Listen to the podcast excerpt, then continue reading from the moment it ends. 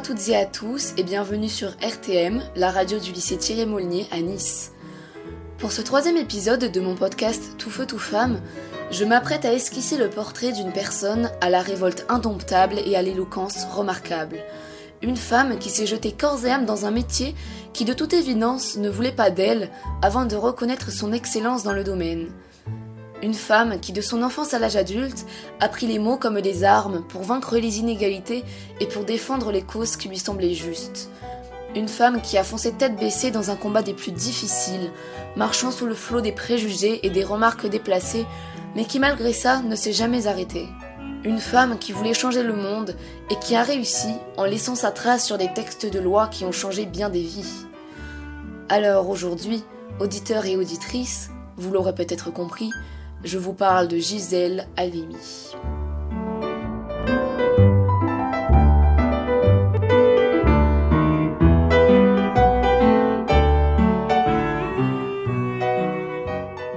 Née en Tunisie en 1927, Zeiza Gisèle Elise Tayeb sera reniée par son père dès sa naissance parce que dotée d'un sexe féminin. Vouée à reproduire le destin de sa mère mariée à 16 ans, sa condition de fille l'a immédiatement contrainte dès son plus jeune âge à servir ses frères et à tenir la maison. Bien vite, la petite fille qu'elle était va prendre conscience de l'injustice qu'elle subit et va se rebeller en faisant une grève de la faim, ce qui lui valut sa première victoire féministe. Elle n'aurait plus à servir ses frères. La malédiction de naître fille lui sautant aux yeux, elle va tout faire pour s'en détacher, allant à l'encontre de tout ce que l'on attend d'elle. Véritable garçon manqué, excellente élève à l'école qu'elle adore, elle va finalement se retrouver dans la même classe que son frère aîné, qui a redoublé plus d'une fois et sur lequel repose l'honneur de la famille, accaparant ainsi toute l'attention des parents. Entourée de tabous et d'une éducation religieuse qu'elle va d'ailleurs rejeter en se rendant compte que la religion elle-même exclut les femmes, elle va trouver ses meilleurs alliés dans les livres qui vont lui donner force et courage, se passionnant ainsi pour la culture française. Elle n'a alors qu'un seul souhait, étudier pour devenir avocate. Et elle précise bien avocate, car le nom n'est à la base pas féminisé. Ivre de liberté, Gisèle va finalement partir étudier le droit et la philosophie en France pour revenir quelques années plus tard à Tunis pour prêter le serment de fidélité des avocats devant le tribunal. Va alors commencer une longue lutte, celle de se faire sa place en tant que femme au sein d'un métier rempli d'hommes. Mais pleine d'ambition et passionnée, Gisèle Halimi va travailler d'arrache-pied et va soigner son apparence pour parvenir à être enfin écoutée. Elle va se forcer à s'en les dire afin que son sexe ne nuise pas à sa cause, car elle-même disait Au début de chaque plaidoirie, je savais qu'il me fallait compter dix minutes pour forcer l'attention des juges. Dix minutes de perdu parce que j'étais une femme. Ou encore, pendant des années et avant chaque procès, je savais qu'il faudrait me battre doublement parce que j'étais une femme d'abord, en tant qu'avocate ensuite. Ainsi, sa condition de femme continuait à lui nuire, les juges voyant d'abord son sexe et les préjugés qui l'accompagnent avant de voir son talent. Ses confrères justifiaient sa victoire par la séduction et le charme propre à son sexe, et sa défaite sur le manque d'intelligence et sur l'incapacité à exercer le métier aussi dû à son sexe. Quoi qu'elle fasse, son éloquence n'était pas reconnue et se dissimulait sous des paroles sexistes d'hommes jaloux, refusant d'avouer son mérite. Et pourtant, du mérite, elle en avait. Elle emportait sa vie au prétoire, pleine d'empathie pour ses clients qu'elle défendait de tout son être, connaissant leur dossier par cœur, mais improvisant presque entièrement lors de la plaidoirie, laissant parler sa révolte et son espoir de justice. Mais surtout, Gisèle Halimi a fait de ses procès de véritables symboles. Les affaires qu'elle traitait étaient toujours au service d'une cause, d'un combat pour améliorer la vie des plus opprimés. Et ce, au prix du serment des avocats où elle a bien souvent manqué d'y perdre son métier.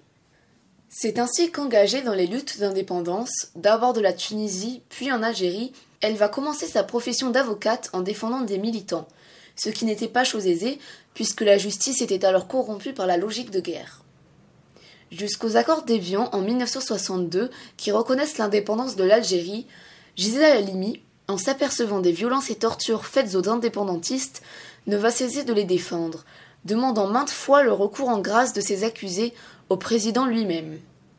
C'est d'ailleurs lors de ces nombreux procès qu'elle va se charger d'un dossier emblématique de la guerre d'Algérie et de la lutte contre le viol, alliant ainsi les causes qui lui sont chères. L'affaire Jamila Boupacha. Jeune militante indépendantiste, membre du FLN, le Front de Libération Nationale, elle avait déposé un obus dans un café à Alger qui a été désamorcé à temps et sera torturée et violée en prison. En rendant l'affaire publique, Gisèle Halimi trahira le secret professionnel, mais parviendra ainsi à lever le silence sur les horreurs commises par les troupes françaises. Condamnée à mort, la jeune femme sera soutenue par de nombreuses personnalités telles que Simone de Beauvoir, Jean-Paul Sartre, Aimé Césaire et Françoise Sagan réclamant sa liberté, et sera finalement amnistiée grâce aux accords d'Évian. Dix ans plus tard, en 1972 donc, aura lieu un second procès historique le procès de Bobigny, qui commence par une affaire des plus sordides. Marie-Claire Chevalier, violée à 16 ans, sera dénoncée par son violeur lui-même pour avoir avorté, ainsi que sa mère et trois autres personnes l'ayant aidée. Ce n'est donc pas le procès d'un viol, mais celui d'un avortement dû à un viol, injustice tellement flagrante qu'elle en est d'autant plus monstrueuse. Là encore, soutenue par des personnalités connues de tous, Gisèle Halimi va tout faire pour défendre les accusés, faisant de ce procès une accusation de la loi de 1920 interdisant l'avortement.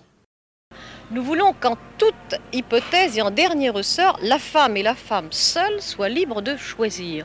Nous considérons que l'acte de procréation est un acte de liberté. Et aucune loi au monde ne peut obliger une femme à avoir un enfant si elle ne se sent pas capable d'assumer cette responsabilité. Elle comparaîtra à la barre en annonçant avoir elle-même avorté, Véritable scandale pour une avocate d'avoir transgressé la loi. Mais son implication n'aura pas été vaine, puisque Marie-Claire Chevalier sera relaxée et que son procès aura grandement participé à l'aboutissement de la loi Veil de 1975 dépénalisant l'avortement. Enfin, en 1978, aura lieu le dernier de ces grands procès, le procès d'Aix-en-Provence, aussi appelé le procès du viol. En août 1974, vers Marseille, deux femmes belges homosexuelles seront violées par trois hommes pendant près de cinq heures. Le procès se révélera douloureux, d'une violence inouïe pour les deux jeunes femmes détruites face à une justice encore profondément misogyne et très fermée sur la cause homosexuelle. Mais ce que nous trouvons suspect et inadmissible, c'est que la campagne se fasse contre l'emprisonnement des violeurs. Elle ne se fait pas ailleurs. C'est un signe important, ça veut dire violer une femme c'est pas grave au point qu'on mette des hommes en prison. En revanche, voler dans un drugstore ou faire un chèque sans provision, la prison, oui. Alors nous disons, si vous voulez supprimer la prison, pour tout le monde, comme système, nous signons des deux mains.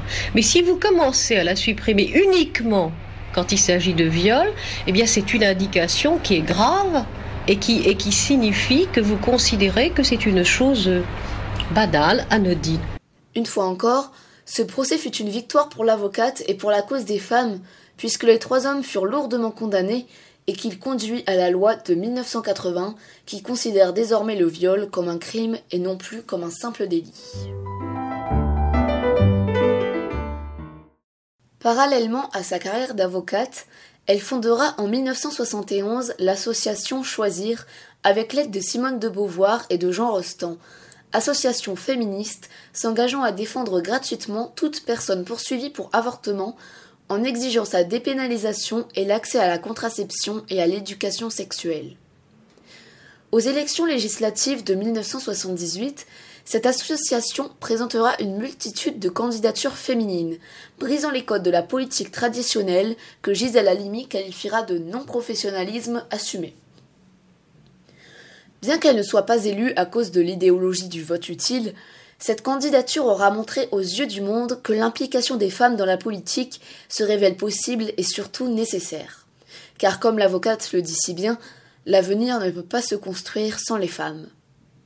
En 1981, elle se présentera donc à l'Assemblée nationale et y sera députée pendant environ trois ans, mais ses propositions de loi pour plus d'égalité étant en quasi-totalité rejetées, elle finira par quitter son poste sur la pointe des pieds, dégoûtée de son expérience politique et s'intéressant alors aux droits des Européennes. C'est donc avec toute sa fougue et tout son cœur que Gisèle Halimi parviendra à défendre de nombreux accusés, en avocate somptueuse et irrévérencieuse au regard de la loi et du serment des avocats qu'elle finira d'ailleurs par modifier. Ralliant avec aisance et finesse l'affaire et la cause au sein d'un procès, elle participera grandement à l'établissement de nouvelles lois améliorant la justice, surtout à l'égard des femmes. Personnalité historique et symbolique d'une génération ayant assisté à l'éclosion du féminisme et au grand progrès de la condition des femmes, elle nous demande à la fin de son autobiographie sur laquelle je me suis appuyée, à nous, nouvelle génération, de reprendre le flambeau et de continuer la lutte qui est loin d'être terminée. Elle dit N'ayez pas peur de vous dire féministe. C'est un mot magnifique, vous savez. C'est un combat valeureux qui n'a jamais versé de sang, une philosophie qui réinvente des rapports hommes-femmes enfin fondés sur la liberté.